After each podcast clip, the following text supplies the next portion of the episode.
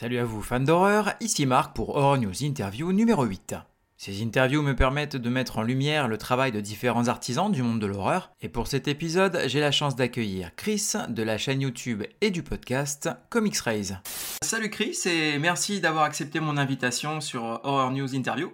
Merci à toi de m'avoir invité. Est-ce que tu peux te présenter à nos auditeurs? Alors, je m'appelle Chris. Depuis maintenant pas mal d'années, depuis plus d'une quinzaine d'années, je produis du contenu autour de la BD principalement sur Internet, autour des comics en particulier et autour de la pop culture au sens large. Je suis chroniqueur, je sais pas si on peut dire ça comme ça, vidéaste. Euh, voilà, j'écris des trucs. Euh. C'est une présentation assez floue de ce que je fais, j'ai l'impression. Donc effectivement, et tu es aussi euh, très doué au fameux jeu du euh, sous la couette dans ton cul. Tout à fait, pour ceux qui écoutent les Staminerd, ils auront la référence. Voilà, exactement. Donc euh, podcast culturel, les Staminerd, hein, pour, pour ceux qui ne le connaîtraient pas, je, vous invite à aller, à aller voir ça.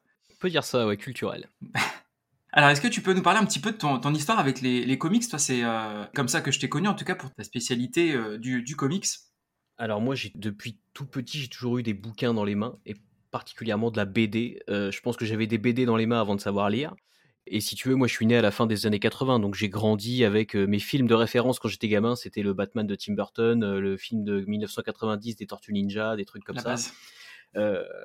voilà, le, la série animée Spider-Man des années 90, de 94 qui passait sur, TF1. Bref, voilà, j'ai grandi avec ça. Bien sûr j'ai grandi avec tout ça. Et donc en fait de fil en aiguille j'ai découvert tous ces personnages là avant même de savoir qu'ils venaient de BD je pense à Conan aussi. Je suis, assez client de l'univers de Conan le barbare. Et clairement bah, j'ai découvert les films avec Schwarzenegger bien avant de lire les BD de bah Conan. et du coup de fil en aiguille bah ouais je me suis intéressé aux BD dont venaient ces personnages. Et puis bah, parce que j'ai grandi dans une campagne euh, perdue, il fallait bien que je m'occupe. Et donc, euh, au, lieu de, lieu de me passionner pour le foot ou pour je ne sais quoi, bah, je suis tombé à corps perdu là-dedans les comics, c'est un univers qui est assez, assez vaste et qui te paraît très vite lacunaire en fait quand t'es petit parce que tu vas lire un bouquin, t'as un épisode au milieu de nulle part, tu dis waouh, qu'est-ce qui s'est passé avant, qu'est-ce qui s'est passé après? Du coup, t'as envie de savoir et tu te mets à lire plein de comics et, ça n'en finit plus et c'est comme ça que ça a commencé, je crois. Bah, c'est vrai que euh, moi je me rappelle qu'à l'époque, c'est ce qui m'a euh, longtemps freiné à attaquer les, comics parce que j'avais l'impression d'arriver en plein milieu d'une histoire. Je connaissais pas les personnages, je connaissais pas euh, les, arcs précédents, les enjeux, les et du coup, bah, pendant très longtemps, j'ai repoussé en fait. Euh, jusqu'à ce que je rencontre un pote euh, qui euh, lui était un fondu absolu de, comics, qui était une encyclopédie vivante, et, ça m'a permis justement d'attaquer. Et à chaque fois que j'avais des, questions, bah, je me référais, j'allais lui poser des, questions, je, l'embêtais en permanence pour, démarrer en fait. Mais pas évident, effectivement c'est pas un univers qui est toujours facile à appréhender. Alors maintenant, par rapport au, marché français, on va dire beaucoup plus, parce qu'il y a beaucoup plus de portes d'entrée. Les éditeurs ont compris que justement, il fallait faciliter un peu tout ça. Mais clairement, euh, quand j'étais gamin dans les années 90, c'était complètement la jungle. Hein. Euh, voilà, c'était assez, euh, assez rigolo. Et du coup, alors ça, c'est pour les, les comics. ton histoire un peu avec l'horreur. Euh, je crois que tout ça, c'est un peu lié quand même, parce que j'ai aussi grandi devant des films. Alors, peut-être pas d'abord devant des films d'horreur, même si je pense que mes parents étaient complètement irresponsables, mais, mais devant, euh, moi, j'ai les films de mon enfance, tu vois, c'est Robocop, Terminator, j'étais euh, à fond là-dedans.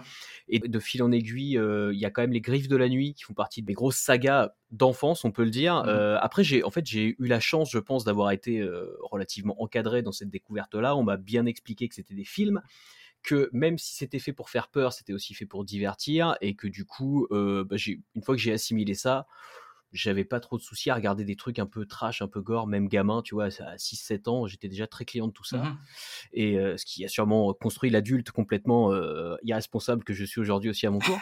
Mais euh, du coup, ouais, j'ai grandi un peu avec tout ça aussi. les griffes de la nuit, je pense que c'est quand même le truc de quand j'étais gamin, quoi. Le, voilà. Maniac Cop aussi, pas du tout fait pour les enfants, Maniac Cop. Mais je me souviens que ça avait complètement marqué, quoi, ce flic complètement défiguré, là. Et après, ouais, j'ai en fait, c'est des univers qui marchent un peu de pair, hein, parce que j'ai toujours été très client du fantastique, de la science-fiction, et donc par extension de l'horreur, euh, très rapidement des films de Carpenter aussi, euh, voilà, Alien évidemment de, de Ridley Scott, enfin tous ces films-là qui étaient euh, qui étaient normaux pour les enfants à l'époque, puisque je veux dire, moi, quand j'avais 6-7 ans, on nous vendait des jouets, des figurines de l'univers d'Alien. Donc on se dit, bah, si on vend des jouets pour les enfants, c'est normal que les enfants voient les films, tu vois. Il y avait cette logique-là aussi qui était très commerciale à l'époque. Et voilà, je, suis tombé un peu là-dedans par extension de tout l'univers dans lequel j'évoluais déjà. Je pense comme plein de gens de mon âge, hein, quand je discute avec des gens à peu près de, ma tranche d'âge, on a tous un peu le même parcours par rapport à tout ça. Mais Ouais, c'est assez marrant. Tu, tu parlais notamment des jeux, des jouets, en tout cas Alien.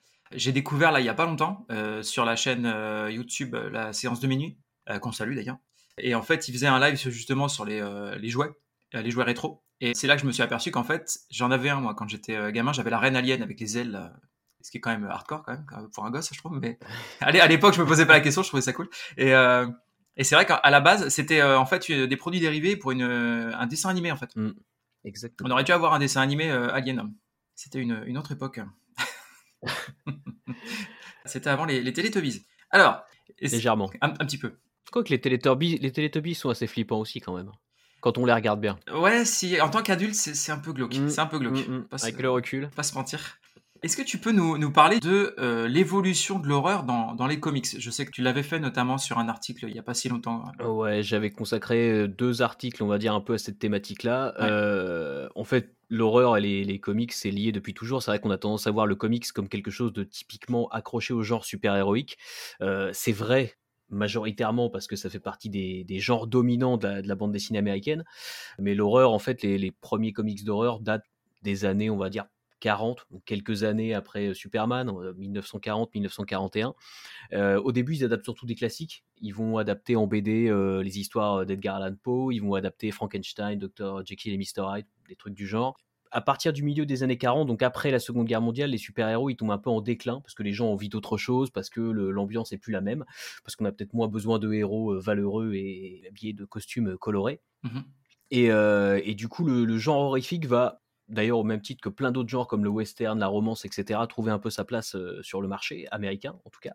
Et donc on voit arriver notamment, alors chez l'éditeur le plus connu euh, qui, qui s'est vraiment spécialisé dans, dans ce genre-là, c'est EC Comics, avec William Gaines et Alfred Stein qui vont vraiment eux s'inspirer en fait de ce qu'ils ont lu dans les pulps, des histoires un peu horrifiques, des histoires un peu euh, un peu angoissantes et, et décliner ça euh, en, BD chez EC Comics. Mais il faut savoir qu'à l'époque tous les éditeurs tentent des trucs parce qu'ils voient que les super-héros marchent plus trop, et donc même Marvel, qui à l'époque encore Timely puis Atlas, va faire de, de l'horreur et enfin voilà, c'est pas non plus typique de, enfin c'est pas réservé à EC Comics.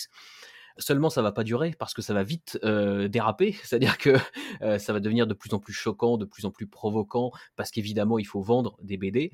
Et euh, on a des associations, on a notamment Frédéric Vertam, qui est un psychologue à l'époque, qui, qui a un petit peu d'affichage, on va dire, public, notamment dans des magazines féminins et tout ça, qui va monter un peu au créneau contre la violence qu'engendrerait la bande dessinée, qui pervertirait un peu la jeunesse.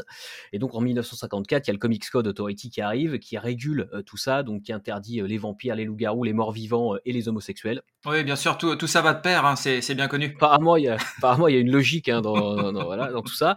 Et donc, l'horreur va un petit peu passer sous le tapis, simplement parce que quasiment interdite, puisque si un comics n'obtient pas le, fameux label du, Comics Code, il est mis au placard, en fait, il n'a pas le droit d'être exposé sur les devantures des, des marchands de journaux, hein, en gros, et donc forcément, bah, c'est des ventes en moins, c'est des clients en moins, c'est de l'argent en moins pour les éditeurs, donc ils prennent pas le risque d'aller contre ce fameux Comics Code. Au début des années 70, donc là on fait un petit bond dans le temps, il y a une certaine, un certain relâchement, un certain assouplissement du, Comics Code Authority, qui va permettre à des éditeurs comme Marvel euh, d'aller déterrer des personnages comme Dracula, euh, des personnages comme la créature de Frankenstein ou la momie, c'est-à-dire des personnages qui viennent de l'horreur un peu classique, pour les mettre en scène dans des histoires. Alors souvent, ils contournent un peu le problème parce que, en gros, le Comics Code dit, vous pouvez réutiliser des monstres, vous pouvez euh, remettre des vampires, des loups-garous, etc., mais ça doit être fait dans un contexte un peu gothique, d'horreur un peu classique, victorienne, etc., euh, comme on connaît justement dans Frankenstein, dans Dracula. Ouais, les Universal, euh, Universal Monster. Ouais. Mm. Voilà, exactement, on est tout à fait dans ce délire-là au début. Évidemment, ça va vite être contourné par les éditeurs qui vont trouver des tactiques à deux balles pour euh, intégrer ça à notre univers moderne. C'est notamment aussi comme ça que Swamp Thing va arriver chez DC Comics, un peu par une voie détournée en, en récupérant ça. Et puis Marvel, ils vont aussi surfer à l'époque parce que dans les comics, c'était toujours un peu interdit, mais au cinéma, à partir des années 60, il y a quand même les films de la Hammer qui sont vraiment euh, populaires. Et, mhm. en fait, bah, pour, pour Marvel, c'est tout bénef, puisque eux, euh, ils mettent en scène Dracula euh, qui est tombé dans le domaine public, la créature de Frankenstein qui est tombée dans le domaine public, et que les gens connaissent grâce au film au cinéma, sauf qu'ils n'ont aucun droit à payer pour faire ça, et donc pour eux, voilà, c'est tout bénef. Ils ont une pub gratos au cinéma avec des films qui leur appartiennent pas, mais ils n'ont pas, pas de droit à payer sur les, les personnages à cette époque-là, les années 70 aussi, on va avoir euh, Warren Publishing qui va arriver avec des magazines, parce que les magazines grand format en noir et blanc échappent au Comics Code. Donc ils vont se permettre de faire des magazines comme Eerie ou Creepy où là ils peuvent vraiment faire de l'horreur un peu plus explicite que ce que Marvel fait dans les pages de Tomb of Dracula par exemple. Et puis après dans les années 80, alors on, a un peu un déclin du genre horrifique, peut-être aussi parce que le cinéma reprend le pas. C'est-à-dire qu'à partir des années 80, il y a quand même là les grandes sagas, Vendredi 13, Halloween, euh, Les Griffes de la Nuit, qui, repassent euh, un petit peu sur le devant de la scène pour les gens. Et, euh, en comics, ça va être un peu plus discret, mais il y a quand même le, le Swamp Thing d'Alan Moore, par exemple, qui reste très horrifique. Et puis aujourd'hui, il y a toute une nouvelle scène qui arrive aussi parce que le genre horrifique dans le comics euh, reprend euh, un peu le dessus aussi. Il y a des, gens qui tentent des trucs et qui, euh, qui tentent une horreur peut-être un petit peu moins gore, un petit peu moins classique par rapport à ce que nous on peut connaître, les gens de notre génération, on va dire. Donc voilà, l'horreur dans les comics, c'est un vaste sujet. je vais éviter de faire trop long, je pense que j'ai déjà fait trop long. Non, non, non, mais c'est justement, c'est parfait parce que moi je trouve, enfin en tout cas à mon niveau, je trouvais ça très intéressant quand tu l'avais développé, notamment sur tes articles, bah, quand c'était la sortie chez Panini des, omnibus comme Tomb of, Dracula. Et, donc moi, à mon niveau en tout cas, je trouvais ça intéressant, donc je me dis que voilà, ça pourrait aussi intéresser les auditeurs. Alors, comme je le disais tout à l'heure, je t'ai découvert moi sur ta chaîne YouTube Comics Raise. Est-ce que tu peux nous parler un peu de cette, euh, expérience et de, ton évolution? Alors, moi, en fait, j'ai commencé à faire de la vidéo avec mon frère euh, sur une chaîne qui s'appelait Arrête où mon geek va tirer. C'est en 2011. Mmh et on revisitait un peu des trucs de la pop culture avec des costumes en carton. On est vraiment au balbutiement de YouTube. Hein. on est aux premières années de YouTube. Mmh euh, à l'époque, des gens comme le Fossoyeur de film doivent avoir genre 5000 abonnés, tu vois. Et à l'époque, pour nous, 5000 abonnés, c'est le Graal. Hein. ça nous paraît déjà on, se disait que 2000 abonnés c'était euh, inatteignable. Aujourd'hui, il y a des gens qui en ont 2 millions, mais on était vraiment au début de tout ça. Et donc voilà, on, fait ça pendant un certain temps, on s'amuse bien, on rencontre plein de gens très cool. Et puis moi de mon côté, je me dis, bah tiens, j'aimerais bien faire des trucs un peu en solo aussi, creuser d'autres thématiques peut-être différemment, et peut-être avec un peu moins d'humour, en tout cas avec un, angle un peu différent. le sujet que je maîtrise le mieux, de mon point de vue en tout cas, c'est le comics, parce que je lis du comics depuis toujours, et que voilà, j'ai cette culture-là dans, enfin, dans mes passions en fait. Hein. C'est vraiment un truc que je, vis comics, je mange comics, je dors comics un peu. Mmh et, donc je me dis bah tiens, allons-y, faisons une chaîne sur les comics quoi. Et c'est comme ça qu'arrive Comics Rise où je me mets à parler de, BD. Voilà. C'est à peu près comme ça que ça démarre. Et donc ça a duré pendant plus de 8 ans, à raison d'une ou deux vidéos par mois en moyenne où je passais en revue un peu les grandes thématiques de la bande dessinée américaine. Alors parfois sous un jour un peu social, parfois sous un jour un peu plus euh, pop culture, parfois sous un jour un peu plus euh, rigolo, parce qu'il y a aussi plein de trucs quand même assez marrants dans, la BD américaine, des trucs un peu incohérents, et des, choses qui font un peu peur quand on les lit, mmh. euh, et pas dans le bon sens du terme. mais, mais, voilà quoi, c'est comme ça que ça s'est passé. Puis voilà quoi, c'était une chouette expérience mais YouTube est aussi une, jungle. Donc, c'est au bout de 8 ans, j'avais un peu fait le tour de la question. Quoi. Ouais, alors on, y reviendra un petit peu après, mais tu as d'autres projets pour le coup, qui ont démarré depuis peu notamment. ouais, exactement. combien de temps en moyenne ça te prend Alors, à l'époque, la création de, vidéos sur YouTube, et puis maintenant les, les articles, c'est sur Substack notamment? Ouais, alors les vidéos c'était hyper variable. Il y a des alors en moyenne, on était quand même, je pense, sur une bonne vingtaine d'heures de travail par vidéo, mmh euh, sachant qu'il y a évidemment l'écriture, il y a le tournage, il y a le montage, mais ce qui est très long, par exemple, quand on fait du montage et qu'on parle de BD, c'est d'aller chercher des images d'illustration, et parfois c'est pas facile. Euh, j'ai certes vidéos où j'ai dû moi-même euh, trouver le bouquin, le scanner page par page, recadrer, retoucher un peu parce que des fois tu trouves des. Euh, notamment, j'ai fait une vidéo sur un, crossover assez improbable entre Superman et le lapin de Nesquik. Tout à fait. Qui est un comics, euh, un comics promotionnel qui est déjà assez galère à trouver. Et une fois que j'ai trouvé, bah, je me suis rendu compte qu'il n'y avait aucune image de ça par la couverture sur internet. Donc j'ai tout scanné, tout retouché pour que ce soit à peu près présentable en vidéo. Donc ça, c'est du temps de travail aussi. Mmh.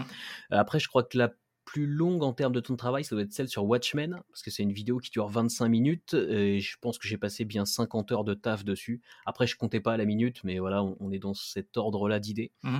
Aujourd'hui, les articles Substack, c'est un peu la même chose. Il y a des choses qui me demandent plus ou moins de temps. Euh, évidemment, là, on enlève quand même le temps de, montage et de recherche d'images, parce qu'il y a beaucoup moins d'images d'illustration et beaucoup moins de montage, même quand je fais. Alors, les articles que je poste ont une version audio pour certains qui sont dispo ensuite sur les plateformes de podcast. Donc, ça permet d'avoir une, version un peu étendue de l'article et, parfois aussi plus simple parce que je sais qu'il y a des gens qui ont la flemme de se taper 5 ou 6 pages de texte. Euh, ils préfèrent écouter une version audio de l'article.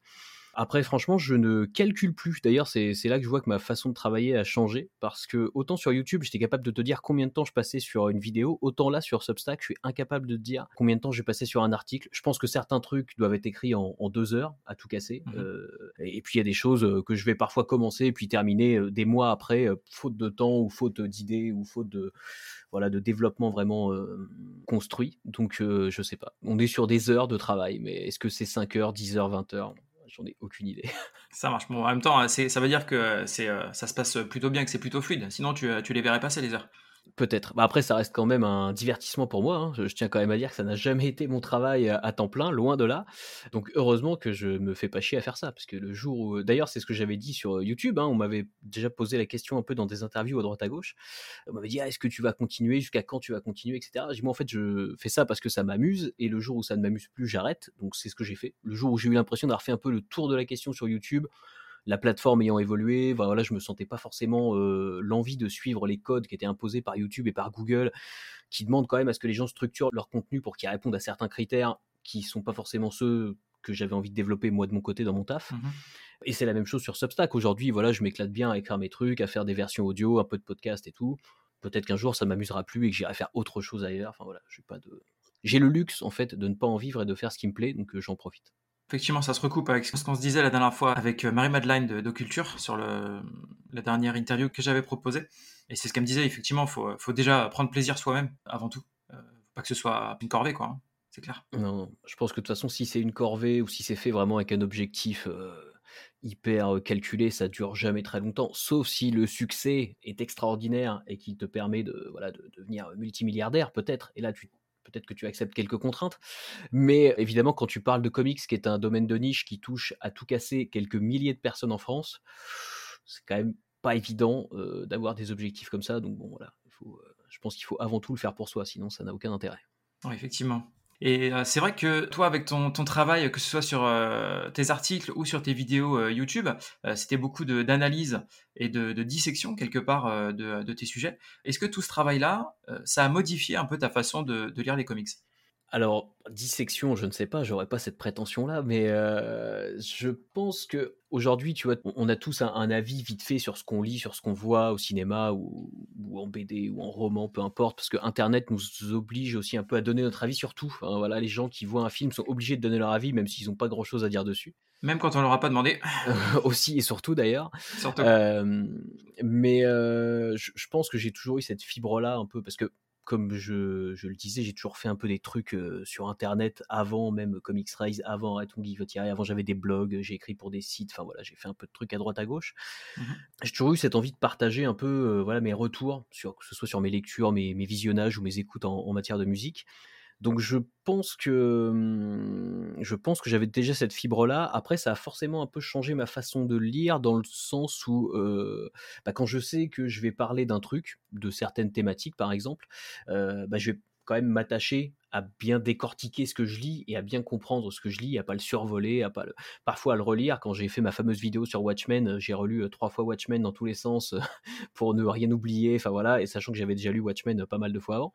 Mmh Donc c'était du travail quasiment d'analyse page par page, peut-être pas, mais en tout cas au moins chapitre par chapitre pour vraiment décortiquer les choses dont j'avais envie de parler. Puis ça oriente aussi un peu tes lectures dans le sens où parfois tu as envie de, de, je vais pas dire que ça te, ça te pousse à chercher des choses dans ce que tu lis, mais tu as envie de trouver plus que le simple divertissement. Tu dis, ah bah voilà, on, m'a dit que la BD traitait de telle ou telle thématique, on va voir comment elle le traite. Enfin voilà, ça, te pousse un peu à analyser certaines choses, peut-être plus que si tu derrière tu avais aucun compte à rendre entre guillemets sur tes lectures, quoi. Peut-être. Oui, si c'était juste pour le côté euh, récréatif euh, quelque part de, de, la lecture, ouais, ouais c'est sûr c'est possible. Après, je lis aussi des trucs très très cons dans un but purement récréatif. Hein, je veux dire, euh, quand je lis des choses euh, comme, euh, important. comme Godzilla versus Power Rangers, c'est clairement récréatif et ça fait très bien son taf. Tu vois, j'ai pas besoin d'aller chercher un niveau d'analyse au-dessus de ça. Tu vois, c'est des monstres qui se bagarrent et je suis très content avec ça. Ça doit être du, du Vestron, ça au moins, non? Tout à fait en France, c'est sorti chez Vestron en France, tout à fait. Ouais, ouais, effectivement. Il y, a, il y a quelques titres chez eux qu'il faut que je, que je, me procure. je crois que c'est eux qui avaient sorti la réédition de Body Count. Oui, tout à fait. Tortue Ninja. Et celui-là, il me, il me, fait de l'œil. Il a l'air, il a l'air sympa. Tout à fait. Bah, ils sont, ils ont un catalogue assez intéressant parce qu'en plus c'est un petit éditeur qui, qui, fait des trucs un peu, voilà, on va dire de niche dans un domaine de niche. Et mmh je trouve ça toujours très intéressant parce que c'est des publics vraiment restreints, mais c'est des gens qui cherchent aussi justement ce côté un peu exotique dans le bon sens du terme de, de la BD américaine. Et la BD américaine, c'est aussi ça, c'est aussi des trucs un peu, un peu what the fuck pour le commun des mortels, mais qui peuvent fonctionner, ou en tout cas qui visent des publics sur lesquels ça fonctionne particulièrement. Et ça, c'est assez chouette à voir aussi. Oui, effectivement, ça, varie un peu l'offre. Alors, est-ce que tu aurais des conseils peut-être à quelqu'un qui veut se lancer dans la création de, contenu? Donc, on en parlait tout à l'heure, peut-être déjà de garder la, passion. Ouais, ouais, bah puis oui, comme je le disais, de ne pas le faire en attendant quelque chose en retour. Je pense que ça, c'est euh, ne serait-ce que même la visibilité, parce que je sais que il y a des gens qui sont des fois un peu, euh, un peu découragés par ça, c'est-à-dire qu'ils vont faire du contenu extrêmement travaillé, un travail extrêmement euh, pointu. Et puis moi, le premier, hein, enfin, je veux dire, en plus de 15 ans de création sur Internet, euh, des phases de découragement, j'en ai eu des dizaines, et des pages blanches, j'en ai vu des dizaines. Enfin, tu vois, on n'est pas des machines à produire et, on n'est pas infaillible. Après, il faut, ouais, il faut pas se décourager en se disant ah bah il y a des gens qui font du contenu facile et qui ont plus de visibilité que moi. Il faut plutôt le voir dans le sens où bah quand on fait un contenu un peu pointu, on parle forcément à des gens qui cherchent un contenu un peu pointu et ils sont moins nombreux que quand on fait des choses, on va dire faciles d'accès, mais qui du coup euh, bah, parle à tout le monde, euh, par extension. Euh, moi, je pense qu'il n'y a pas de secret pour se lancer. Bah, il, faut se lancer. En fait, il faut le faire. Et puis, bah, on voit ce que ça donne. Euh, moi, dans chaque nouveau projet que je fais, bah, c'est un peu, c'est un peu ce qui se passe. C'est-à-dire, je me dis tiens, je vais faire ça et je le fais. Alors, ça ne veut pas dire que ça n'a pas été travaillé, anticipé, un peu préparé, mais au final, au moment où tu te lances, tu sais pas comment ça va être accueilli par les gens. Et puis, le, l'une des grosses caractéristique pour moi d'un contenu, c'est la valeur ajoutée, la plus-value de la personne qui est derrière. Euh, c'est qu'est-ce que toi tu peux amener de nouveau par rapport à tout ce qui se fait déjà. Enfin, je veux dire, s'il y a 50 personnes qui font de la review de cinéma, de comics, de jeux vidéo, enfin voilà, et il y a plus de 50 personnes qui font tout ça déjà, mmh. euh, bah, qu'est-ce que toi, en le faisant, tu vas amener que les autres n'ont pas? Euh, Ça peut être un angle d'attaque, ça peut être une façon d'écrire, ça peut être un format qui va être monté, animé, travaillé d'une façon ou d'une autre je pense que, enfin, moi, je sais que quand je cherche du contenu, c'est ce qui va m'orienter, tu vois, dans ma recherche, c'est qu'est-ce que ça amène de plus que ce que j'ai déjà vu. C'est-à-dire que si c'est un truc vraiment basique que j'ai déjà vu mille fois et que la personne est un petit peu léthargique, tu vois, dans son dans son animation et, et me dit juste ah bah voilà j'ai vu tel film, bah c'était c'était bien.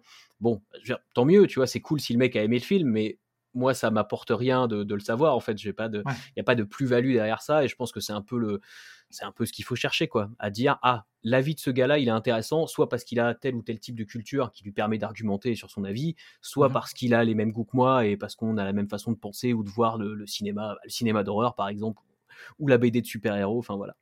Je pense que c'est un des gros trucs, se dire qu'est-ce que je peux amener de plus qui, n'a pas déjà été fait.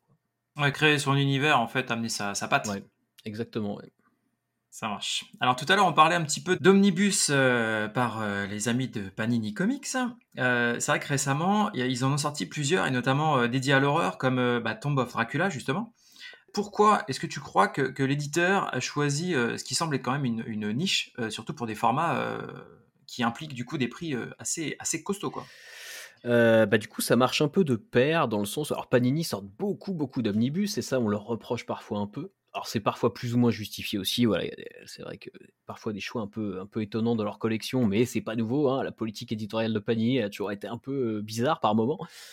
Je pense que pour le coup, l'omnibus se prête plutôt bien à ça parce qu'effectivement, ça vise un public de niche vraiment minuscule, je pense, dans un domaine de niche qui vise déjà un public qui est pas énorme, et que très clairement, il y a que les espèces de fans hardcore comme moi qui ont envie de lire des trucs chelous qui datent d'il y a 50 ans, qui sont prêts à mettre 70 ou 80 balles dans un bouquin qui compile les épisodes de Tomb of Dracula ou, ou du zombie de chez Marvel. Enfin voilà, je pense que ça vise un public tellement restreint que pour le coup, l'omnibus est plutôt un bon choix parce que mmh. parce qu'en fait le grand public s'en fiche un peu, ce qui est normal. Enfin, je veux dire, c'est aussi valable avec n'importe quel autre type de BD ou n'importe quel autre type. On le voit de plus en plus en manga aussi. On voit des rééditions de, de mangas classiques, on va dire dans de très beaux formats, dans des formats assez luxueux qui en fait vise un public passionné de manga, mais pas du tout le grand public, parce que le grand public, bah, il veut un peu les, les séries du moment, les trucs un peu à la mode, les, les choses qui sont adaptées sur Netflix, et c'est normal en fait, parce que bah, y a toujours un effet de mode. Hein. Euh, moi, quand j'étais gamin, à la mode c'était Dragon Ball,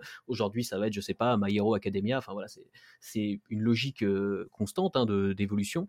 Donc je, pense que le, format omnibus, pour le coup, se prête plutôt bien à ça, parce qu'en fait, ça vise un public qui a envie d'aller lire des choses un peu atypiques, un peu anciennes, un peu patrimoniales, hein, parce qu'il y a aussi cet aspect-là qui est très important. Et ça, pour le coup, c'est vraiment bien.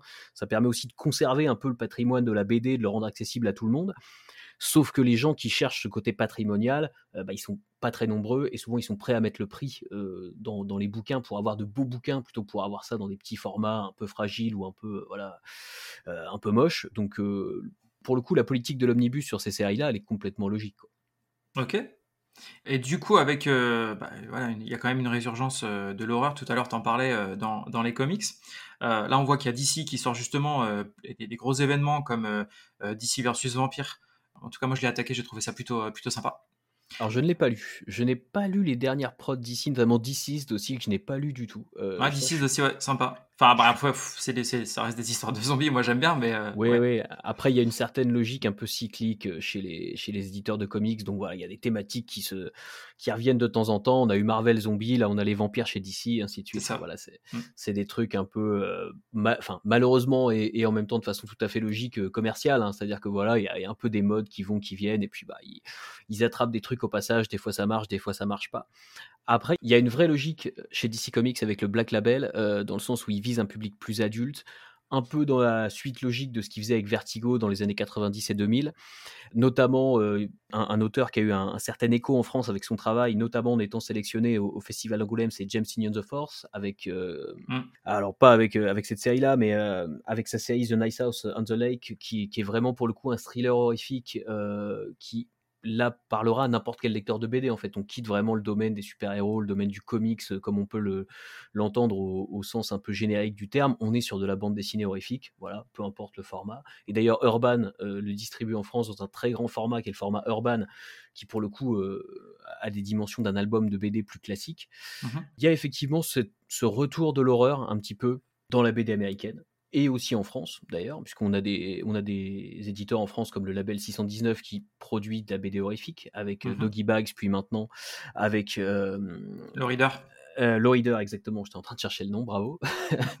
et, voilà, on a cette, on a cette culture-là de l'horreur qui revient, mais en fait, qui, qui n'a jamais vraiment disparu, mais qui revient aussi peut-être parce qu'elle est faite aujourd'hui par des gens bah, qui comme moi, ont grandi devant les grandes sagas d'horreur des années 80-90 et donc qui aujourd'hui se réinspirent de ça en essayant de le mettre un petit peu à jour et puis de le rendre un peu plus moderne et de sortir un peu des clichés du genre qui sont largement usés depuis quelques années. Quoi. Donc donc il y a, cette dynamique-là qui est assez intéressante à voir, même si tout ce qui sort n'est pas forcément révolutionnaire, mais c'est plutôt intéressant. Non, mais tu as, des petites choses sympas, comme moi j'ai juste vu lu le, premier, donc Basket Full of Heads. Mmh. qui, était, euh, qui était assez cool. Mais effectivement, tu, euh, ça, tu le mets en version film, euh, c'est une série B un peu sympa. Moi, ça me fait penser un peu à, je sais pas, Réanimator, par exemple, dans l'idée, tu vois. Ouais, il y a complètement ces influences-là dans, tout ça. Hein. Et il y a aussi effectivement derrière, euh, de plus en plus aujourd'hui dans la BD américaine, euh, notamment depuis le succès de séries comme Walking Dead par exemple, euh, mmh. l'idée que les histoires sont construites pour être facilement adaptables, soit en série, soit en film. Mais on sait qu'aujourd'hui Netflix, Paramount, Amazon Prime sont en quête aussi de matériaux à adapter. on l'a vu hein, sur Netflix, le nombre d'adaptations de comics, elle, est, commence à être assez conséquente. Donc mmh. forcément, les auteurs se basent aussi là-dessus. Hein. Ils vont construire leurs histoires pour qu'elles puissent être adapté de façon assez simplifiée, en tout cas en, série ou en film. Et il se lance pas forcément dans des séries fleuves en 350 numéros, mais plutôt sur des choses assez restreintes en 6 ou 12 numéros pour en faire des adaptations facilement si besoin. Quoi. Ouais, bah d'ailleurs, on parlait de James Tynion euh, fort. Pour le coup, Something is Killing the Children, je sais pas si tu savais, mais il devrait euh, être adapté là. Tout à fait, oui, oui. Ça fait déjà quelques temps que c'est dans les tuyaux. Euh, je sais pas s'il y a une date de sortie qui a été, euh, qui a été balancée, mais je sais que c'était dans les. Et, pour le coup, bah, c'est tout à fait un truc écrit pour être adapté en série télé, quoi. Je veux dire, le, le format est complètement construit comme ça, quoi. Alors moi, j'ai, je, les ai lus il y a très peu de temps. j'avais chopé à l'époque l'offre Urban à 10 euros, tu sais, avais le tome 1 et 2. Mmh. Écoute, j'ai vraiment bien aimé je m'attendais à un truc un peu, euh, bon, voilà, il y a des monstres dans une ville, il y a une petite blondinette euh, qui se ramène pour tuer des monstres, ça me rappelait euh, un petit peu quelque chose. pour, pour ceux qui ont connu l'époque bénie de, Buffy contre les vampires. Mais ouais, effectivement, je, me suis dit, bon, on va, on va tomber dans un truc un peu comme ça. Et en fait, je trouve que c'est quand même bien écrit, assez adulte. Il y a des thématiques qui sont beaucoup beaucoup plus profondes que, que, juste du truc où voilà c'est une, une, une, jeune adolescente quelque part qui, qui vient pour tuer des, des, monstres dans une, dans une ville. Et non non c'est j'ai trouvé ça vraiment vraiment cool. Ouais, je pense qu'il y a cette volonté-là aussi justement de dans l'horreur actuelle, si tu veux, de justement de reprendre les codes qu'on connaît tous, parce qu'on les a tous vus euh, à la télé ou au ciné, et puis quand même d'amener quelque chose d'un peu plus souvent social, d'un peu plus euh, profond, on va dire, du, voilà, un petit message de fond qui vaut ce qui vaut parfois. C'est pas forcément toujours des choses extrêmement profondes, mais euh, mais ouais, d'avoir un plus quoi, de pas se contenter de garder cet éternel code du slasher ou des choses comme ça qu'on a quand même plus qu'usé aujourd'hui quoi. C'est clair. Et euh, dans le même temps, tu as bah, des gens comme James Gunn, justement, qui orientent tout ce qui est bah, le nouvel univers ciné de Warner DC euh, vers l'horrifique. Euh, là, le, nouvel arc qu'il ouvre, ça s'appelle Gods and Monsters, donc Dieu et, et, monstres. Dans le même temps, il y a Marvel qui sort de plus en plus de héros horrifiques, et notamment, alors si un jour il arrive ce film, Blade, et puis là, on a eu Werewolf by Night à Halloween dernier. Qu'est-ce que tu penses en fait de, ce revirement actuel? Parce qu'on a l'impression que les les sagas super-héroïques, ça s'essouffle un petit peu. Euh, les derniers scores sur des Ant-Man ou sur des Shazam, euh, c'est pas ça, hein. clairement, euh, c'est leur pire score, je crois, en termes de box-office depuis le, début de leur, univers, à, l'un comme à l'autre. Qu'est-ce que tu penses de ce revirement, du coup, vers, vers l'horrifique un petit peu, que ce soit au niveau des films ou des séries, pour, les, pour ces deux gros mastodontes que sont Marvel et, et DC alors en fait, c'est marrant parce que du coup, c'est vrai que j'avais pas vraiment pensé à ça, mais on, voit que finalement, les adaptations de comics sont en train de suivre le même chemin que les comics avec 70 ans de décalage.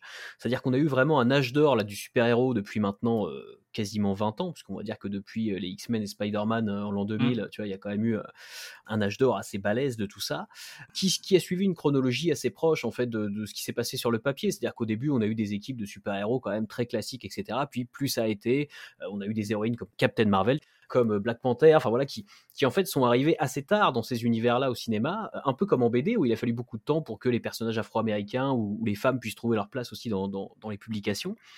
Donc en fait, de ce point de vue-là, le cinéma n'a pas révolutionné grand-chose puisqu'il s'est contenté de suivre gentiment la chronologie de la BD.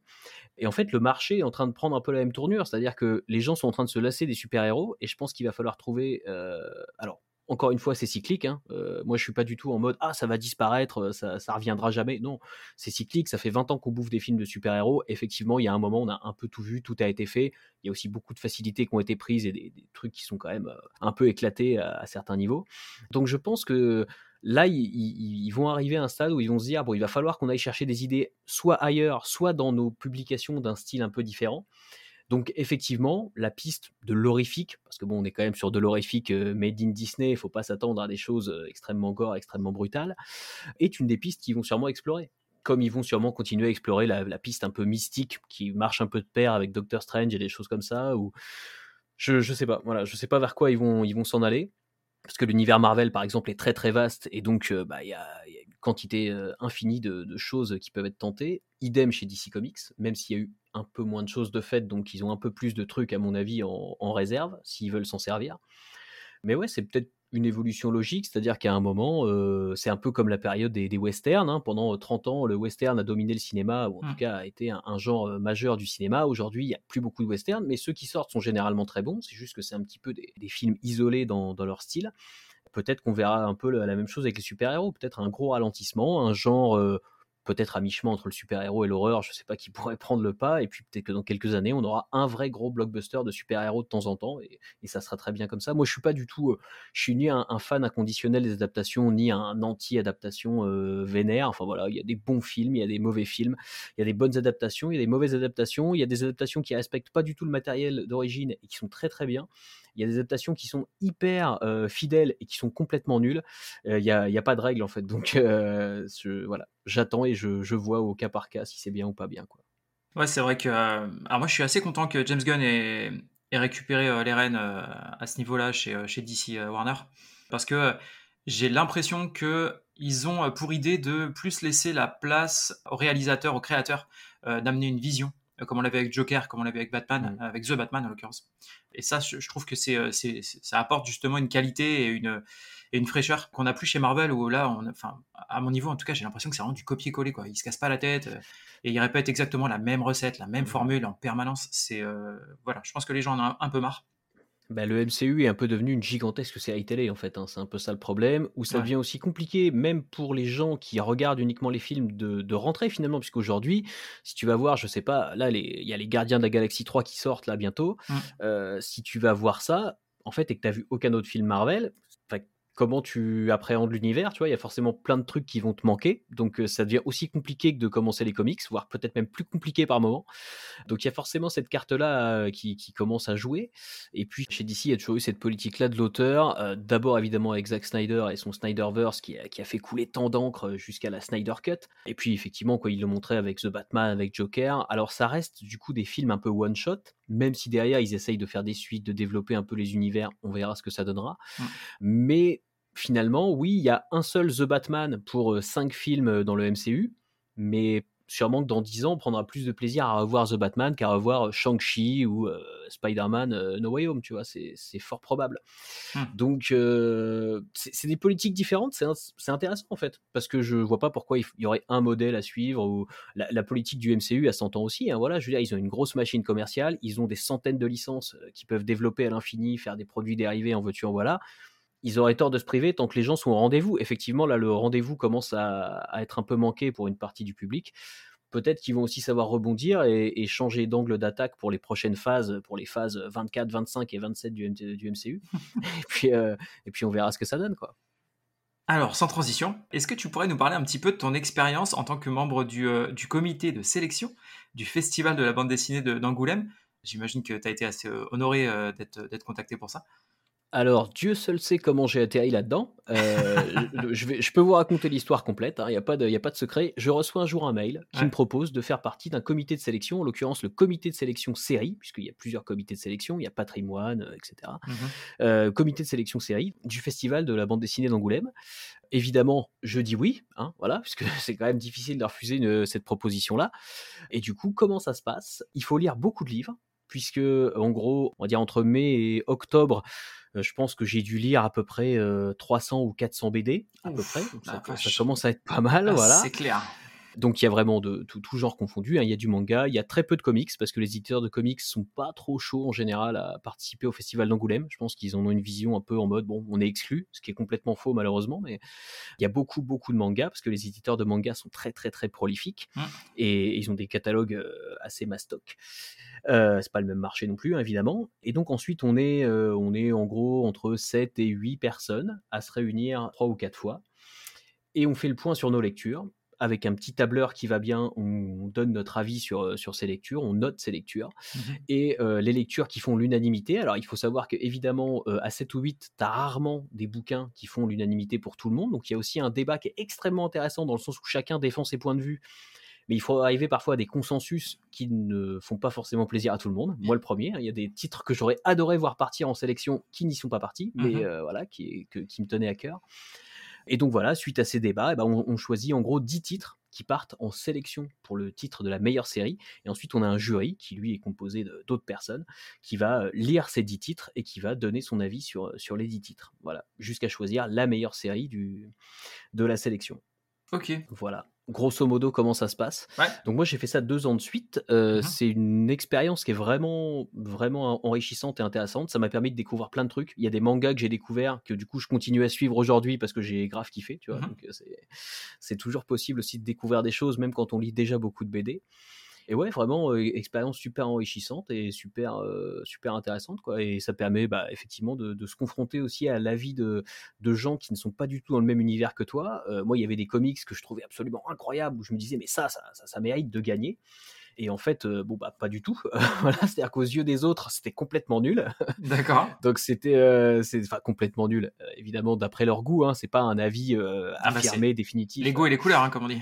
Voilà, c'est pas du tout la vérité absolue, mais voilà, moi, je trouvais qu'il y avait des choses formidables et on m'a dit, ouais, bof, c'est pas top. Voilà, des fois, ça te, ça te, casse un peu dans ton élan, mais c'est intéressant aussi de, de, voir que, voilà, il faut, il faut, je pense que ça, c'est important. On est, surtout sur aujourd'hui sur Internet, on est un peu tous dans des bulles de filtres on est tous un peu bloqués dans des trucs, on est entouré de gens qui sont tous d'accord avec nous. Ça, c'est intéressant aussi, notamment sur l'art euh, en général, que ce soit la musique, la, BD, la peinture, tout ce que tu voudras, d'aller se confronter à des avis qui sont pas les tiens. Bien sûr. Et même si, si t'es pas d'accord, d'être capable de les écouter et de dire ah ok, le point de vue des gens sur tel film ou tel BD, c'est celui-là. C'est pas le mien. Moi, je vais pas changer d'avis pour autant. Les BD que je trouvais géniales, je les trouve toujours géniales. Mais c'est intéressant d'avoir cet aspect-là aussi de, de voilà, d'avis complètement opposés au tien, et, quand ils sont un minimum argumentés, évidemment. Si tu me dis juste, ah, ce film-là, c'est de la merde, bon, on va pas avoir beaucoup d'échanges, mais si je te dis que j'adore un film et que tu es capable de m'expliquer pourquoi, en fait, toi, tu l'aimes pas, bah, ça, je trouve ça vraiment intéressant. Et c'est vrai que c'est une chouette occasion de confronter des points de vue et tout, donc très bonne expérience. Et puis c'est aussi l'occasion de développer un peu son, son esprit critique, c'est-à-dire que ok, t'aimes pas quelque chose, mais enfin, qu'est-ce qui t'a pas plu? Qu'est-ce que peut-être tu pourrais sauver? Euh, Parce que c'est rare quand même que tu es euh, sur un, projet, un film, une série ou quoi, ok, t'es quand même tout acheté au, chiottes. Et c'est ce que moi je trouve très intéressant, effectivement, c'est que des fois, tu es là, tu, discutes de, quelque chose que forcément tu peut-être aimé ou pas aimé avec quelqu'un, et puis en fait, il va t'amener un angle voilà, un petit peu différent, il va t'amener des points sur lesquels tu n'aurais pas forcément, euh, toi, percuté la première fois que tu as, lu ou que tu as regardé le truc. Complètement. Puis aussi, moi, tu vois, en, tant que gros lecteur de comics, je lis un petit peu de manga, mais quand même beaucoup moins. Je lis très très peu de franco-belge. Euh, bah, ça m'a forcé aussi, tu vois, à m'ouvrir en termes de lecture, à, aller lire du franco-belge, mais du coup, à rattraper aussi une forme de culture franco-belge que j'avais peut-être pas toujours, mmh par rapport à certains artistes, par rapport à certains auteurs, euh, par rapport à certains univers que je connaissais peu ou pas beaucoup. Et, et du coup, si tu veux juger un bouquin, il faut aussi être capable d'assimiler un peu tout ça pour, pour être capable de critiquer plus globalement et pas juste se contenter de lire un tome et de dire ah, j'ai bien aimé, j'ai pas aimé, mais aussi comprendre un peu les, intentions derrière, est-ce que les gens qui sont derrière ont fait tout ça. Enfin, c'est assez intéressant à creuser. Donc ça m'a poussé à m'intéresser à plein de choses et je, pense que c'est un chouette exercice. Voilà. C'est un bon exercice pour moi en tant que lecteur de BD, si tu veux, pour progresser ouais, dans mon esprit critique. Ouais, tout à fait. C'est encore une histoire d'ouverture d'esprit? Alors, ouverture d'esprit, pour certains, ça ne veut pas dire fracture du crâne. Je, tiens, à le dire, je tiens à le dire quand même, parce qu'il y en a certains qui ne sont pas tout à fait au courant, mais l'ouverture d'esprit, voilà, c'est pas forcément ça. Alors, du coup, cette, euh, participation euh, au, festival de la BD euh, d'Angoulême, ça t'a aussi donné l'occasion d'interviewer James Tanyon Fort. On en, on en parlait tout à l'heure. Déjà, comment ça s'est passé, cette interview? Alors, comment ça s'est passé? Il se trouve qu'il avait donc son titre The Department of Truth euh, qui était en sélection officielle, puisqu'il avait été sélectionné notamment par le comité série. Et donc, à partir de là, on, m'a proposé de faire une animation avec lui, donc de présenter un peu son travail, de présenter le titre, de présenter bah, voilà, la carrière un peu, puis les, projets de, l'auteur. Mmh donc, ça, ça s'est passé avec l'organisation du festival et avec Urban Comics. Euh, et, donc effectivement, on a, on a fait une petite, un petit panel, en gros, hein, où euh, on a pu échanger un peu avec le public, aussi poser quelques questions, présenter bah, ses travaux, bah, notamment Something is Killing the Children, The Nice House on the Lake, etc. Mmh euh, son travail sur Batman aussi quand même, parce que le mec travaille sur Batman, excusez du peu. et puis, et puis ouais, c'était une très chouette expérience, un gars vraiment adorable, quelqu'un d'extrêmement, tu sens la, la, personne vraiment très posée, très calme, très respectueuse, très ouverte, notamment à la discussion. Enfin ça, ça fait plaisir aussi de voir que voilà, c'est pas des gens du tout qui ont une grosse tête de rockstar. Euh, euh, enfin, c'est pas du tout la mentalité du, personnage. Ça, tu le sens très très bien au, premier abord. Mmh euh, donc vraiment très chouette expérience. Moi, pendant très longtemps, je me suis interdit, notamment à l'époque où, je bossais avec des potes chez lescomics.fr. On a fait pas mal de salons, on a fait des, voilà, des, des, événements à droite à gauche et il y avait souvent des interviews d'artistes. Et moi, je m'interdisais de faire ça parce que je me trouve très très mauvais dans l'exercice. Je ne suis absolument pas à l'aise quand j'interviewe des gens, peut-être parce que par nature, j'aime pas être intrusif, tu vois. Donc je me dis si je pose des questions aux gens, est-ce qu'ils vont pas mal le prendre? C'est un peu ce truc-là. Et du coup, je me suis longtemps interdit cet exercice-là. Et effectivement, j'ai plutôt kiffé faire ça. Alors évidemment, ça a été préparé. Voilà, j'avais bien préparé mes questions, j'avais bien tout cadré parce que je voulais pas faire un faux pas, tu vois, et poser une question de merde ou un truc pas intéressant et que le gars se dise mais pourquoi il me demande ça? On s'en fout complètement. C'est qui ce touriste? Non mais voilà quoi, genre euh, je vais pas lui demander la couleur de sa voiture ou ce qu'il préférait manger le matin, tu vois, j'ai quand même des, vraies questions sur son travail. Mmh et en même temps que ça reste quand même accessible pour le public qui connaissait peut-être pas forcément, il fallait quand même un, juste milieu avec tout ça. Et non ouais, c'était c'était vraiment très très chouette, donc pourquoi pas exercice à refaire à, l'occasion quoi.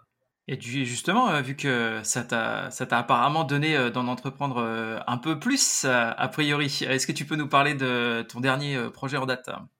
Effectivement, oui, ça m'a peut-être un peu inspiré pour le, format que j'ai lancé récemment qui s'appelle Signal Loser, donc qui est un podcast que j'héberge sur Substack et sur toutes les plateformes de podcast, Spotify, Deezer et compagnie, où je vais m'entretenir avec des gens de tous bords et de, de, toutes, influences, euh, on peut dire. Euh, alors, peut-être principalement lié à la pop culture, à la culture geek, à la culture cinéma, à la culture BD, etc. Mais euh, je ne m'interdis pas de recevoir des gens la phrase d'intro de l'émission que j'ai eu du mal à trouver parce que j'avais vraiment aucune inspiration parce que je suis un peu une merde parfois. c'était c'était en gros que j'invitais des gens que j'aime bien pour parler avec eux de trucs que j'aime bien. Voilà, c'est quand même assez large comme comme concept. Tout à fait. Et je pense que c'est un bon résumé, c'est-à-dire que voilà, j'ai déjà quelques épisodes qui sont calés. Alors le premier épisode que j'ai enregistré c'était avec Marcus, Marcus notamment animateur sur Game One, créateur de Level One, etc. Que j'ai la chance de connaître depuis quelques années parce que je le connais depuis qu'on a fait Arrête mon geek va avec mon frère. Donc voilà, on avait déjà échangé sur le sujet quand on s'est croisé il y a quelques temps et il était totalement partant pour participer. Et moi, ça me faisait grave plaisir euh, que ce gars-là qui a influencé absolument tout mon parcours euh, depuis que je suis gamin soit le, parrain un peu de premier invité de l'émission, tu vois.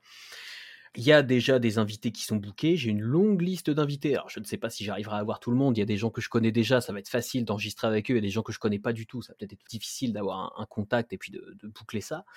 Mais ouais, c'est un, format dans lequel j'ai bien l'intention de m'amuser, en fait. Voilà, un peu comme, euh, ce que je disais tout à l'heure. Enfin, j'ai pas d'autre objectif que ça. Donc, euh, bah, j'invite des gens que j'aime bien. On parle de BD, de ciné, de trucs qui me font marrer, de, trucs qu'ils font de leur côté, de leur projet, tout ça. Et, et c'est pas mal, quoi. Voilà. Bah, effectivement, moi je confirme, hein. j'invite euh, les auditeurs à aller écouter ton premier épisode là avec Marcus. Euh, moi Marcus, je le connaissais notamment par Game One et euh, l'image que j'en avais, c'était effectivement ce côté, voilà, il, se déguisait avec des, trucs un peu pourris, avec des, trois morceaux de carton, tu vois, des, costumes un peu, un peu pétés. Et il était toujours en train de se, marrer, en train de, déconner. Et c'est vrai qu'en fait, j'ai trouvé l'interview super intéressante. Je savais même pas qu'il avait fait, du comics, donc voilà, c'est une des choses que j'ai trouvé vraiment vraiment intéressante et puis son parcours euh, enfin moi en tout cas je, trouve moi j'ai pas mal de, biographies je suis un gros lecteur de, biographies notamment euh, parce que je trouve que les, mm. parcours euh, des gens c'est en tout cas moi personnellement ça, ça m'inspire et je trouve ça toujours assez intéressant de voir un peu les, les coups du destin les, les pistes un peu les signes tu vois que, que les gens ont vu sur leur, sur leur parcours. Donc c'est vrai que c'était vraiment bah, intéressant. je te rejoins parce que je suis moi aussi un gros lecteur de biographies ou de documentaires, etc. Enfin, même quand je connais pas du tout les artistes et parfois des artistes voilà, qui m'intéressent qu'à moitié, euh, je trouve ça très intéressant des fois de découvrir un peu le parcours des gens. Et c'est vrai qu'il y a cet aspect-là dans le sens où je prépare un peu les émissions quand même. J'ai pas l'air comme ça, mais. Euh ça, ça, s'entend, ça s'entend. Ça, ça, ça, coule, ça coule bien en tout cas. Et du coup, euh, ça me force un peu justement à moi de mon côté avant à revoir un peu le parcours des invités, à voir aussi ce que je peux en tirer comme, comme échange, tu vois, parce que bon, juste revenir sur ah bah t'es né euh, en telle année à tel endroit. Bon ok super tu vois il n'y a pas vraiment de, finalité. Donc euh, donc voir un peu euh, bah voilà par exemple dans le cas de Marcus bah, creuser un peu sa carrière de journaliste les petits trucs un peu marrants qu'il y avait par rapport à ça le, fait qu'il avait quitté Game One après un désaccord avec la prod et tout. Enfin c'était assez intéressant de creuser mmh tout ça avec lui puis d'en parler très ouvertement aussi. Ça c'est bien d'avoir des gens qui voilà qui entre guillemets n'ont pas de filtre. Alors pas dans le mauvais sens du terme mais qui vont parler ouvertement de ce qu'ils ont fait de ce qu'ils ont aimé de ce qu'ils n'ont pas aimé. Qui jouent le jeu Ouais, voilà, c'est vraiment le, but sans tomber. Euh, voilà, je vais pas jouer à Thierry Ardisson et le but c'est pas du tout de d'attaquer les gens, de mettre en difficulté, mettre les gens mal à l'aise, mmh. absolument pas. Mais par contre, bah voilà, d'échanger avec eux vraiment euh, sans langue de bois et de façon tout à fait détendue, c'est assez chouette comme exercice. Et alors du coup, les, invités, tu les choisis euh, comme ça en fait? C'est euh, au feeling, c'est des gens que tu as, voilà, avec qui tu as envie Je lance un dé et, euh, et je, ça tombe au hasard. euh, ouais, bah en fait, j'essaie vraiment là, tu vois, dans, dans les prochains invités que j'ai sélectionnés, parce que je contacte les gens un peu aussi au fur et à mesure, à la fois pour pouvoir tourner quelques épisodes d'avance et en même temps pour ne pas prendre des rendez-vous pour dans six mois, parce que ça n'a pas de sens. Mmh. Euh, parce qu'évidemment, ça se fait aussi en fonction de mes dispos et des dispos des gens que j'invite. J'essaie aussi qu'il y ait une variété de gens, c'est-à-dire là, j'ai eu Marcus, bon, voilà, qui est un peu euh, quand même une figure du jeu vidéo et puis de la presse jeu vidéo et tout ça. Puis mmh vraiment un modèle, je pense, pour plein de créateurs comme moi qui font leur truc dans leur coin depuis quelques années. À côté de ça, j'essaie d'avoir des gens qui parlent de ciné, des gens qui parlent de culture un peu artistique euh, sous d'autres angles. Voilà, je vais pas donner trop de spoilers. Quoi que je peux spoiler, dans, dans les prochains invités sur la liste, il y a Alt 236, qui pour moi est quand même l'un des créateurs les plus, euh, tu vois, high level euh, de l'internet, parce que le mec produit quand même des choses absolument dingues. Il, y a... il est sur ma liste ah, aussi d'invités. Je ne l'ai pas encore contacté, mais, euh, mais ouais, ça, ça m'intéresse. On fera la course pour savoir qui l'a en premier. Mais... Par exemple, j'ai Demoiselle d'horreur, Judith de Demoiselle d'horreur, qui est une chaîne qui parle justement de cinéma d'horreur, ça tombe bien. Tout à fait. Et, euh, et, qui fait un travail hyper intéressant et que je trouve vraiment essentiel, même tu vois, parce que c'est un truc qui pour moi, euh, enfin, je pense aussi que c'est important de montrer qu'on soit d'accord ou pas avec le fond, peut-être, ou avec la forme, mais de montrer qu'il y a des gens qui creusent des sujets vraiment particuliers, qui parlent à des publics particuliers, mais qui qui font aussi partie de, tout ce qui existe, tu vois. Enfin, je veux dire, le, monde, il, il, existe dans une diversité euh, qu'on, d'ailleurs, même si on est hyper ouvert d'esprit, on n'arrivera jamais à assimiler entièrement. Et je trouve ça intéressant d'avoir des gens mmh. qui traitent de sujets vraiment particuliers, comme ça, quoi. Enfin, là, de la place des femmes dans le cinéma d'horreur, dans le cinéma fantastique et tout. Enfin, je, trouve que c'est vraiment un sujet essentiel qui mérite d'être mis en avant et c'est quelqu'un avec qui ça va être intéressant d'échanger, je pense.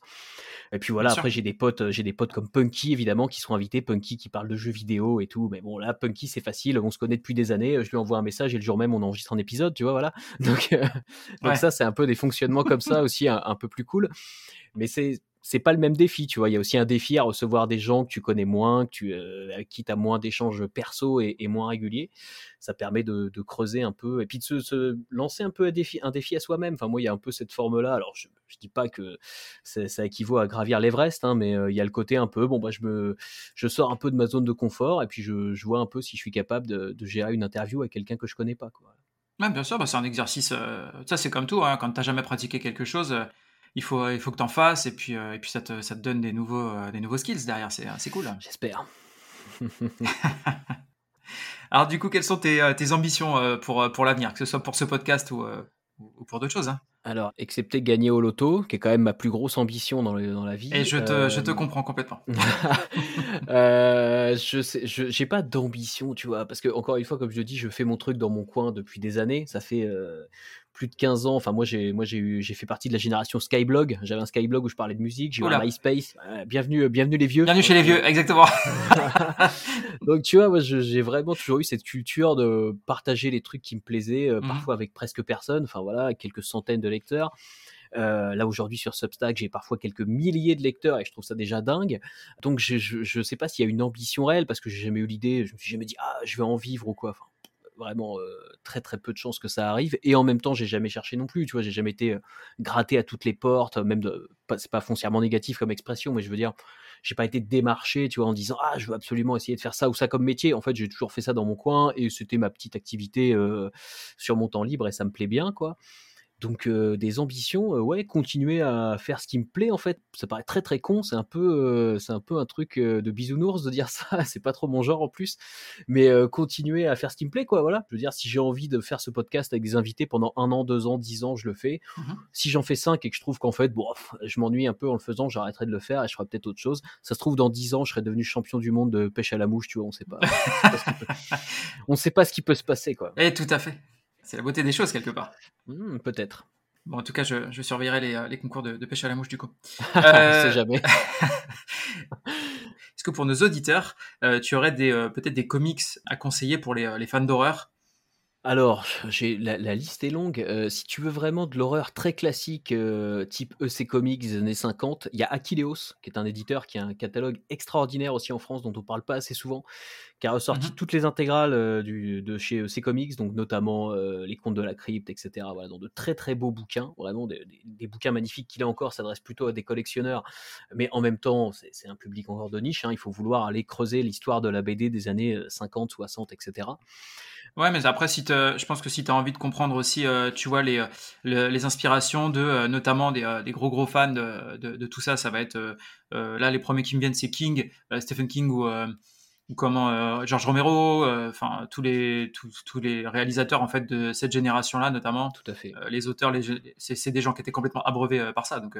Tout à fait, tout à fait. Puis il y a une iconographie euh, qui, est, très reconnaissable dans ces comics-là, qui va effectivement influencer tout le cinéma. Alors le, cinéma américain, mais aussi le cinéma italien, hein, le giallo, les, films de genre italien, un peu voilà, le, cinéma un peu d'exploitation d'horreur des années ensuite 60, 70, 80. C'est vraiment une, iconographie là-dedans qui, est, hyper marquante.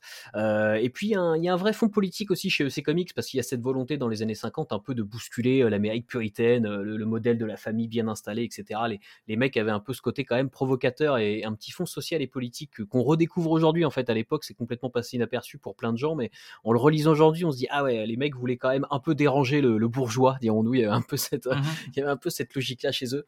Après, dans les trucs plus modernes, bah, j'ai cité le Swamp Thing d'Alan Moore dans les années 80. Euh, il y a tout le travail de Richard Corben aussi chez Delirium. Delirium, un très beau catalogue, encore une fois, avec toutes les prods de Richard Corben. Alors, euh, il y a Grave notamment, il y a ce qu'il a fait sur Eerie et Creepy chez Warren. Euh, bref, mm. plein de trucs à découvrir. chez Marvel, j'ai pensé à Immortal Hulk qui est une série un peu horrifique, qui du coup, voilà, se, se, tourne un peu vers l'horreur tout en restant du super-héros parce que c'est Hulk et parce que c'est Marvel, mais Immortal Hulk, c'est plutôt cool. On a parlé du, travail de James Tynion Ford, et puis, et puis en France, bah, on disait Doggy Bags et puis euh, voilà, c'est Label 619 qui font de très très beaux bouquins aussi avec Rue de Sèvres derrière eux, et c'est des trucs à découvrir, quoi. Enfin, il y a il y a énormément de choses à lire. Alors c'est pas toujours de l'horreur au, sens euh, premier du terme. Euh, voilà, faut pas s'attendre forcément à des choses gore, etc. Mais la BD a aussi cet intérêt-là d'amener parfois des ambiances euh, visuelles. Hein. C'est le principe de la BD. Il y a des dessins et du coup, il y a, y, a, ce côté-là aussi graphique qui, au-delà du choc et au-delà de la provoque un peu visuelle, peut t'emmener voyager un peu à travers des trucs, des univers un peu what the fuck et tout. Donc c'est assez chouette, quoi. Ouais, c'est clair. Et alors, dans, dans, un autre genre, toujours avec des images, euh, mais, qui, mais qui, vont, qui vont bouger un petit peu, celle-ci, euh, est-ce que tu aurais un, un, film ou une série qui t'a mis une claque un peu dernièrement? Quelque chose qui t'est marqué? Alors, j'ai été voir Super Mario au cinéma, j'ai beaucoup aimé Super Mario, mais c'est pas très très film d'horreur. Ah, y a, écoute, écoute j'ai quand même été étonné. Euh, il y a une phase où ils font référence, je pense, à Luigi's Mansion, euh, où euh, Luigi arrive dans le dans, dans l'univers et euh, qui est quand même assez horrifique. Je me suis dit, pour les pour les petits, ça peut être impressionnant quand même pour les gamins, ça marche. Et pour les vieux, les rêves sont quand même euh, vraiment très très chouettes. Enfin, c'est un, bon divertissement, oh, très fidèle à, l'univers de Mario. J'ai beaucoup aimé. Mm. Euh, sinon, série un peu plus horrifique, euh, la série The Last of Us. Alors moi, je ne suis pas du tout joueur je n'ai jamais fait les jeux, je ne connaissais rien à The Last of Us. Mhm. J'ai regardé la série, alors bon, ça reste une série avec des défauts et des qualités, mais j'ai trouvé ça très chouette. Voilà, il y a une construction d'univers, il y a tout un background qui est un peu suggéré par moments que j'ai vraiment trouvé très très chouette. Et puis mon petit coup de cœur, euh, un peu plaisir coupable euh, slash euh, truc auquel je peux voilà, je peux pas échapper, c'est l'espèce de remake reboot, on appellera ça comme on voudra, de Hellraiser, qui est sorti aux États-Unis sur Hulu et malheureusement qui n'est toujours pas dispo en VF en France, ce qui est une honte, puisque j'ai trouvé ce film très très sympa. Alors encore une fois, on est sur une prod de chez Hulu, c'est pas parfait, hein, voilà, tous les films, toutes les séries ont des défauts. Mais euh, la réinterprétation des Cénobites, la façon dont ils sont utilisés, moi je suis un gros fan du Hellraiser de Clive Barker, mhm. et que ce soit le bouquin ou le film, quoi. Je trouve que son film il est excellent et qu'il a plutôt bien vieilli en termes de morale et tout. Et ce, ce, remake est vraiment très très chouette. Et j'ai trouvé que les, punchlines des Cénobites tombaient vraiment bien, que c'était vraiment dans l'esprit de ce que Barker faisait, que ce soit même aussi dans l'esprit des comics d'ailleurs, Hellraiser qui existe aussi. Mmh euh, et, je me suis dit, waouh, et ça c'est pas dispo, euh, ils l'ont pas euh, importé en France sur Disney ⁇ et c'est vraiment une honte quoi, parce que c'était vraiment très très chouette à regarder. Donc c'est mon petit conseil de pirate, regardez Hellraiser 2022 comme vous pouvez, parce que c'était vraiment très bien. Bah, c'est vrai que, enfin surtout quand on voit ce qu'était devenu la, franchise euh, en termes de film depuis un, moment là, c'était quand même euh, pas glorieux quoi. Euh, pas toujours joli joli. Voilà. Et non, bah du coup, pour les gens qui connaîtraient pas spécialement l'univers et notamment tout ce qui est la partie comics, je vous invite à aller voir la vidéo de Alt 236, on en parlait tout à l'heure, qui a fait une vidéo super complète où il analysait justement tout cet univers de d'Hellraiser. C'est super intéressant. Alors, quelle est ton actualité, mon bon Chris? Alors l'actualité, bah, excepté euh, Signal Loser, donc qui va, qui va continuer, puisque le premier épisode est sorti et les prochains vont pas tarder à être enregistrés. Euh, et eh ben il y a tout ce que je fais sur Substack, évidemment. Donc Substack, euh, site sur lequel je suis depuis maintenant pratiquement deux ans, hein, depuis août 2021, où je publie des articles, des podcasts, tout ça dans un format un peu hybride entre blog et newsletter, puisque les gens reçoivent les articles directement dans leur boîte mail, ce qui évite de se trimballer tout ce qui va pas sur YouTube à base d'algorithmes, de, publicité, euh, de, trucs sponsorisés en voiture en voilà et de crypto-monnaies. Mmh et j'y parle bah, majoritairement de comics, mais aussi un petit peu de, bah, comme je le disais, de pop culture au sens large. Hein, voilà, j'ai parlé notamment de la sortie de Metroid Prime Remastered, qui était un des jeux de mon adolescence, et j'étais très content d'en parler. Enfin voilà. Je, traite un petit peu de ce qui me plaît et j'espère que ça vous plaira aussi du coup. Ouais, complètement. Donc effectivement, bah là, euh, l'idée c'est de savoir où est-ce qu'on peut te retrouver. Donc ça va être bah, euh, notamment sur euh, Signal Loger.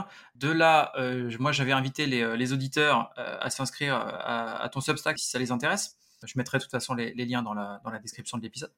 On peut te retrouver également sur bah, les, réseaux sociaux et notamment Insta Tout à fait, tout à fait. Instagram, Twitter, euh, même Facebook, hein, s'il y a encore des gens qui utilisent Facebook, les plus de 60 ans, on ne sait jamais. Alors, euh, on va rester euh, poli, mais je suis sur Facebook. moi aussi, hein, moi aussi. J'ai presque 60 ans maintenant, donc je suis aussi sur Facebook. Bon, bah, ça va. Mais ouais, sur les réseaux sociaux, bah, vous me retrouvez un peu partout. Vous pouvez me retrouver à la boulangerie aussi de temps en temps. oui, bien sûr, le, dimanche matin. tout à fait. Ou chez Super U, ça m'arrive aussi. Voilà. voilà. Un peu partout, ouais. Tout à fait. Donc présent, présent partout, c'est euh, un peu comme la misère. Pour faire, le, pour faire le buzz. Alors, c'est là qu'on va passer du coup euh, au moment tragique euh, de l'émission. Je vais donc te poser les questions rapid fire. Alors, je suis un peu un arnaqueur parce que j'appelle ça les questions rapid fire. Normalement, c'est les questions, tu sais, où je vais te proposer par exemple un choix A ou un choix B. Normalement, on est censé y répondre rapidement et sans développer. Mais vu que bah, je m'en fous, euh, du coup, euh, moi, je laisse complètement mes invités développer leurs réponses. Donc, euh, si l'envie te prend de développer un petit peu tes, réponses, n'hésite pas. Très bien. Alors, on va commencer avec un petit truc facile. T'es plutôt série ou plutôt film?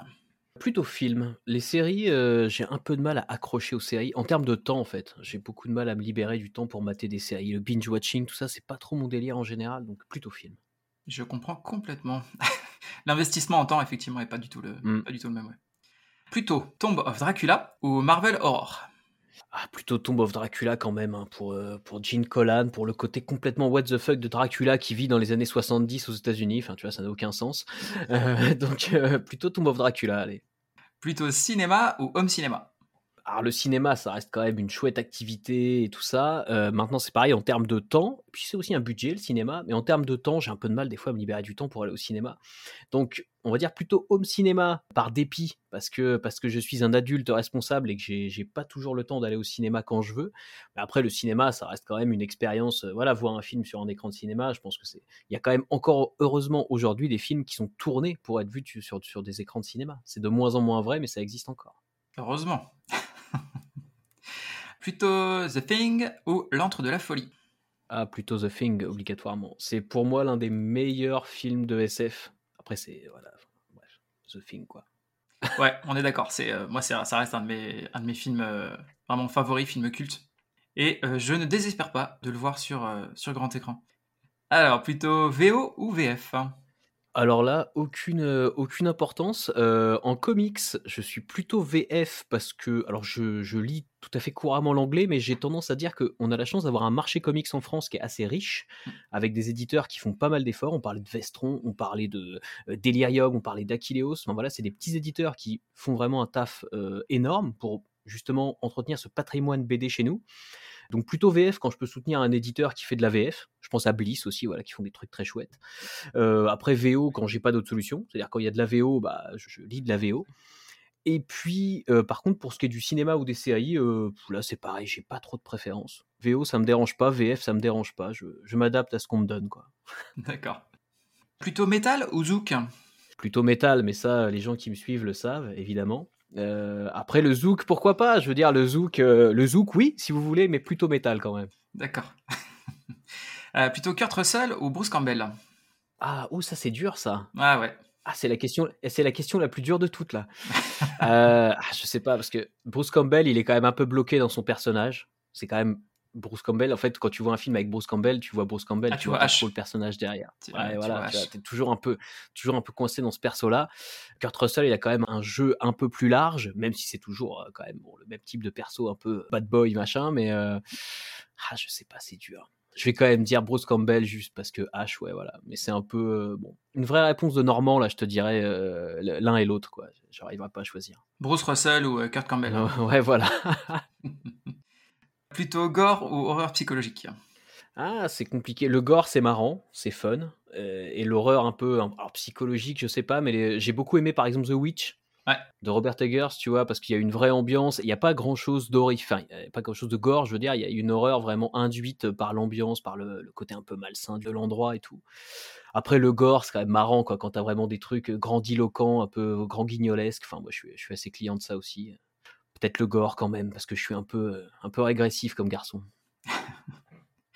Et plutôt Pinhead ou Michael Myers? Ah, Pinhead à coup sûr. J'adore Michael Myers, hein, c'est très bien, mais euh, Pinhead, c'est quand même la classe absolue. Quoi. Je veux dire, les, les Cénobites, pour moi, meilleur méchant de, meilleur méchant de cinéma. Quoi. Bah, c'est vrai qu'il a quand même. euh, En fait, quand il ouvre la bouche, c'est juste pour balancer des punchlines. C'est-à-dire Bah qu'il oui, parle pas pour rien dire. Bon, Mike Myers euh, ne Parle parle, pas, pour rien tout. dire non plus. hein, euh, voilà, il parle pas pour rien dire, il parle pas. C'est- vrai que ça se rejoint, mais quand même. Eh ben écoute, voilà, on a, on a fait le tour. Je te remercie énormément d'avoir euh, d'avoir pris de ton temps pour euh, répondre à, à mes questions. Ben, merci à toi de m'avoir proposé de répondre à tes questions. Ça m'a fait bien plaisir. On parlait tout à l'heure de, de l'exercice d'interviewer quelqu'un qu'on ne connaît pas. Ben, je peux dire qu'avant cette émission, on ne se connaissait pas. Tout Eh à bien, fait. tu, tu as plutôt bien réussi ton exercice. Voilà. Bon, bah écoute, je te remercie. Euh, J'invite donc tous nos auditeurs euh, bah, à regarder un petit peu euh, les liens que je vais mettre dans la description pour suivre Chris sur ses différents réseaux sociaux, son nouveau projet de, de podcast, le Substack, etc. Tout ça à, vos risques et périls. hein. Euh, tout à fait, je, je me dégage toute responsabilité. Euh, et puis écoutez, euh, je vous dis à bientôt, je te remercie et je te souhaite une bonne journée. Merci beaucoup. Merci à vous d'avoir écouté cette émission. Je vous invite à suivre aussi bien les invités que moi-même sur les réseaux sociaux. Je vous signale également que je suis maintenant sur YouTube, donc n'hésitez pas à aller y faire un petit tour, ajouter des likes, vous abonner, et bien sûr sur toutes les plateformes de podcast, à me laisser un avis ainsi qu'une note pour aider le podcast à gagner en visibilité. Il ne me reste plus qu'à vous souhaiter bonne semaine et bon frisson.